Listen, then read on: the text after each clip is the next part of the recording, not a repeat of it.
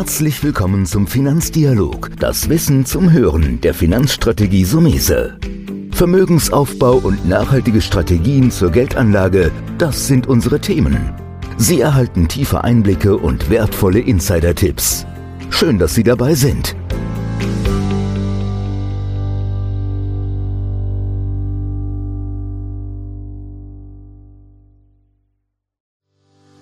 Herzlich willkommen zu einer neuen Folge von dem Podcast Deine Finanzrevolution von Antonio Somese, einem der führenden Experten und Autoren für Finanzen und Geldanlage in Deutschland.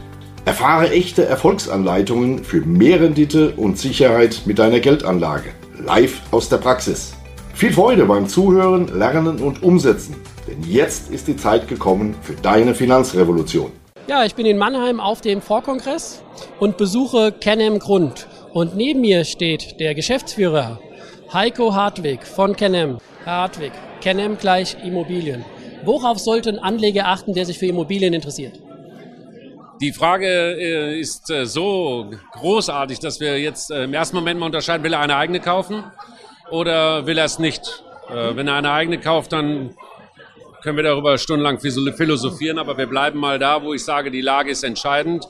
Äh, und was wir machen, ist ja, wir, wir äh, sind ja ein Wertpapier, wo der Anleger sich quasi in einem Fonds beteiligt und wir gehen nach dem gleichen Prinzip. Genau. Das heißt, Sie haben einen sehr, sehr tollen Immobilienfonds und da kommt eine Expertise her. Trotzdem habe ich so angefragt, weil man kennt das ja immer, das heißt immer so die Lage, die Lage, darauf achtet man, denke ich, sowieso. Gibt es irgendetwas, wo Sie dem Anleger sagen können, die und die Fehler sollte er vielleicht vermeiden, wenn er in eine Immobilie investieren will? Ja, aus eigener Erfahrung äh, in, in jungen Jahren habe ich, äh, macht man die natürlich auch. Also wenn man sich zum Beispiel von Emotionen leiten lässt, wenn man sagt, Mensch, in meinem Dorf ist es so schön und dann kaufe ich eine Wohnung und dann äh, geht trotzdem hinterher eine, eine Flughafenserie drüber, dann äh, ist das natürlich für eine Immobilie tödlich. Ähm, deswegen äh, mit der Professionalität, äh, der, das geht los bei der Verwaltung, beim Kauf, äh, wenn der Mieter nicht zahlt. Es gibt so viele Probleme, die eine Immobilie bringen kann. Aber wenn man sie zum Beispiel im Eigennutz nimmt, bringt sie auch viel Freude. Wir sind professionell und halten mal die Emotionen draußen. Das ist äh, erstmal der wesentliche Faktor. Ja, das ist ja auch das, was man erwartet von einem, von einem Unternehmen, das im Immobilienbereich tätig ist. Nüchtern, sachliche Analyse. Jetzt ist es natürlich nur so, man hört immer wieder dieses Wort, ja, die Preise könnten so teuer sein, Angst vor der Blase. Also ich persönlich kann das schon nicht mehr hören.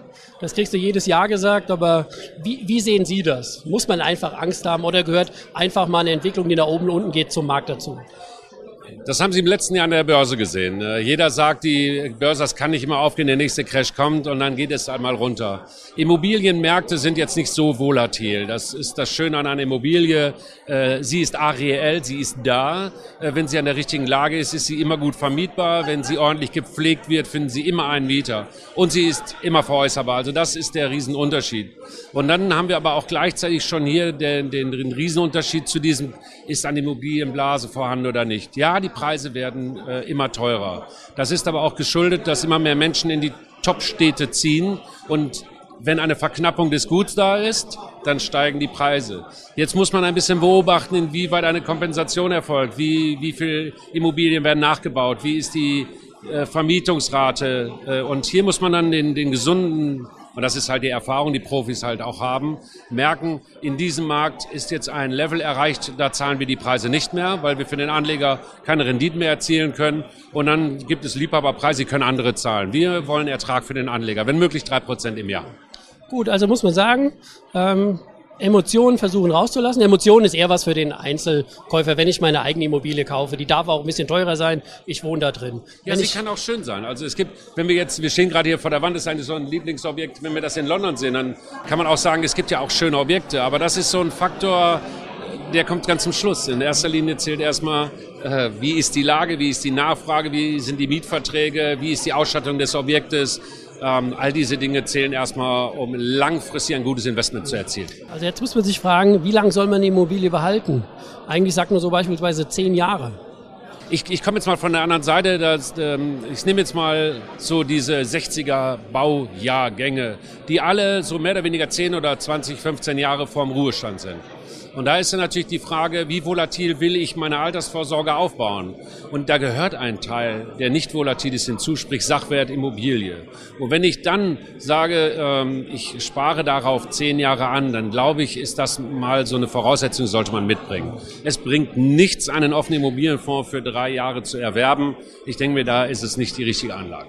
Anleger, die in unserem Fonds investieren, den empfehlen wir mindestens mindestens fünf Jahre. Also wir sind tätig für unsere Anleger, die einen Stein ihrer Altersversorgung, einen Baustein der Altersvorsorge im bildlich gesprochen damit realisieren wollen und dann sollten sie 10, 15 Jahre eine solche Anlage in aller Ruhe mitführen.